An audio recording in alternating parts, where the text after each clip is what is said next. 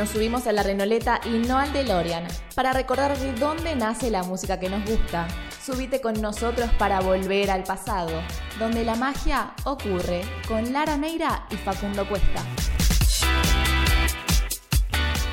Hola, hola, hola, ¿cómo están todos? ¿Cómo estás, Facu? Hola Lara, ¿cómo estás? Te noto un poco contenta. Estoy muy emocionada porque hoy es nuestro programa número 10 y como no podía ser menos les traemos un... Top 10 de las mejores canciones de películas de Disney animadas. Nombre un poquito largo, ¿no? Si no pudimos, perdón chicos, Si no, te acuer- pudimos si no se acuerdan, es solamente canciones de películas de Disney. O Disney, Disney. Sí, los que le venga sí. mejor. Listo. Por si dudan y piensan que es puro subjetivismo la elección de las canciones, no, tranquilos, porque nuestra fuente fue silensign.com. En el top 10 está Eres tú el príncipe azul de la Bella Durmiente. Eres tú el príncipe azul que yo soñé.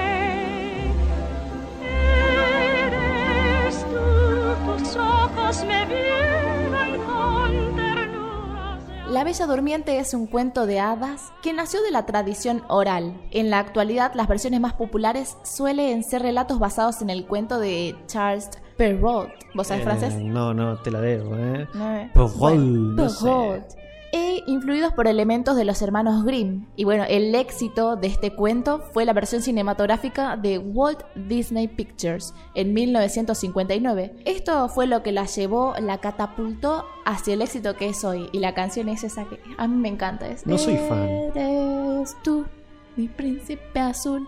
No, no, no soy fan, lo dejemos ahí. En el top 9 encontramos un temón, hijo de hombre de Tarzán.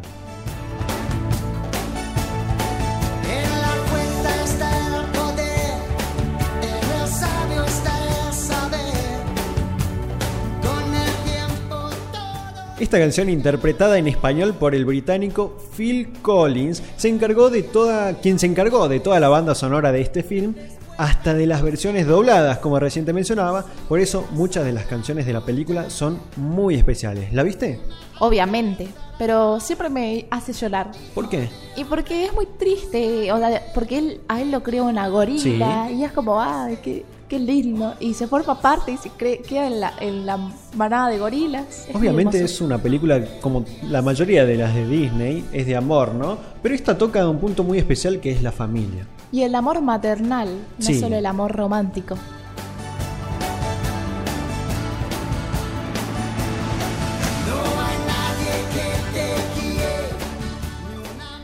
Y a mí me tocó el número 8 porque mi compañero no lo podía pronunciar y es supercalifragilístico espialidoso de Mary Poppins. Decirlo suena enredoso, quien lo dice con fluidez se juzga talentoso. Supercalifragilístico espialidoso. Es bastante divertida el título de esta canción. ¿Puedo intentar? A ver, sin leer. Supercalifragilístico espialidoso. Es que lo difícil es leerlo. A ver, supercalifragilístico espialidoso. Ah, bueno, ya te no, lo sabes no, de listo, memoria, ya- así ya está. cualquiera. Bueno, este título es impronunciable y habla sobre la forma casi milagrosa de salir con éxito de situaciones peligrosas.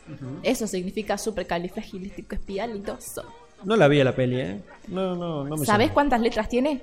Sí. 32. Nunca había leído una palabra tan larga, la verdad. Pero yo tengo la duda, ¿es una palabra inventada o existe realmente? No te tengo el dato. Inchequeable, ¿no? Yo creo que es inchequeable. Sí. Inventada por Walt Disney. Sí. Existe ahora. Sí, existe. Ahora voy a decir en situaciones peligrosas, esto es aunque al oír decirlo suena enredoso, dice se juzga talentoso. En el puesto 7 encontramos Hi Ho, Blancanieves y los siete enanitos.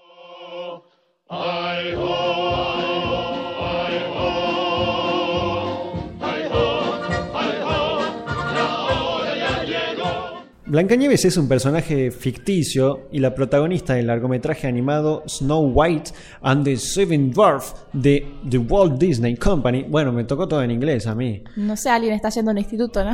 Fue estrenado el 21 de diciembre de 1937, donde el personaje de Blancanieves se derivó de un cuento de hadas conocido en muchos países de Europa, siendo la versión más conocida el cuento de 1812 recopilado por los hermanos Grimm. Una película que tampoco soy muy fan, sinceramente.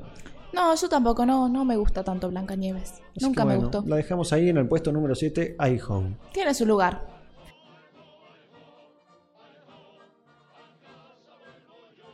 Y en el puesto número 6 tenemos a Todos quieren ser ya gato jazz de los Aristogatos.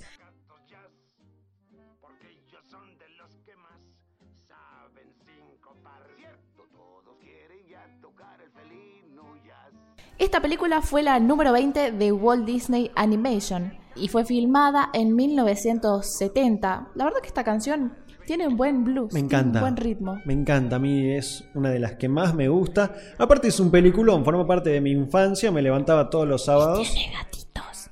Sí, gatitos, pero bueno, gatitos a mí no me gustan. Mm, ¿A vos? sí, yo los amo. ¿Y la gente le gustará? No, no sé. Sí.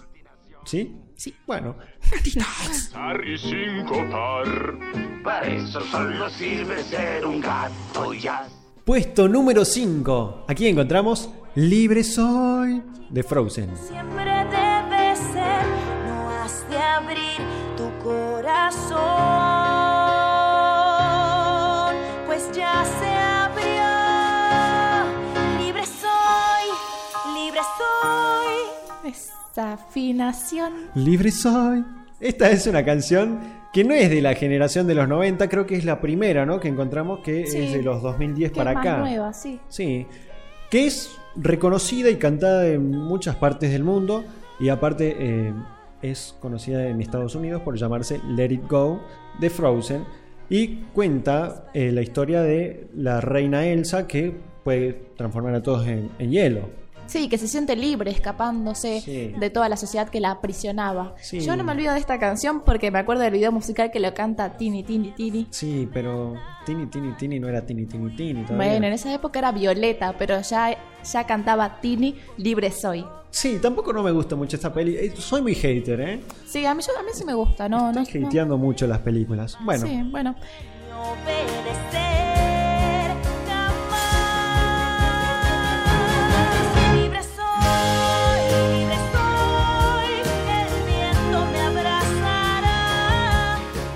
Bueno, basta con el hate y vamos con el puesto número 4.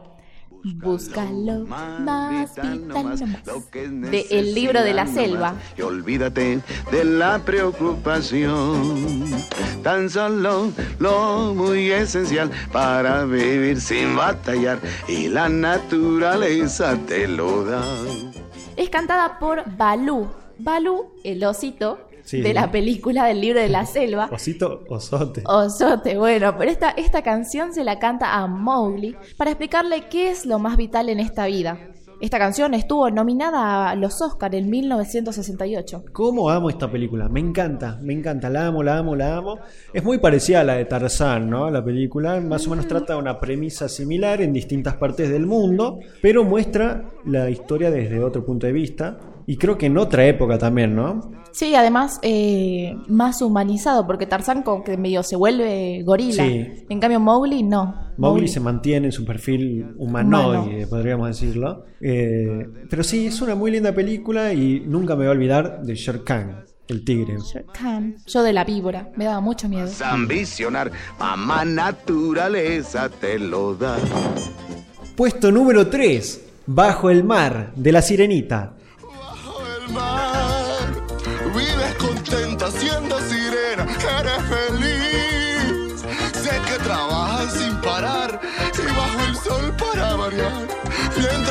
Nosotros siempre flotamos bajo el mar. Esta canción es interpretada por el famoso cangrejo llamado... Sebastián. A nosotros nos estábamos olvidando del nombre, pero nos acordamos justo a tiempo, ¿eh? Justo a tiempo y la verdad que es un personaje con mucho flow, Sebastián, y lo representa mucho en esta canción. Por eso entra en el podio, en el top 3, una de las canciones más icónicas de Disney, yo creo, conocidas vos la ponés y todos la empiezan a cantar, los que somos de esa época, podríamos decir, ¿no? Y sí, esa, esta generación. Ya las más nuevas tal vez como que se van olvidando de esta canción. Sí. Si no te quieres arriesgar, bajo el mar te quedarás.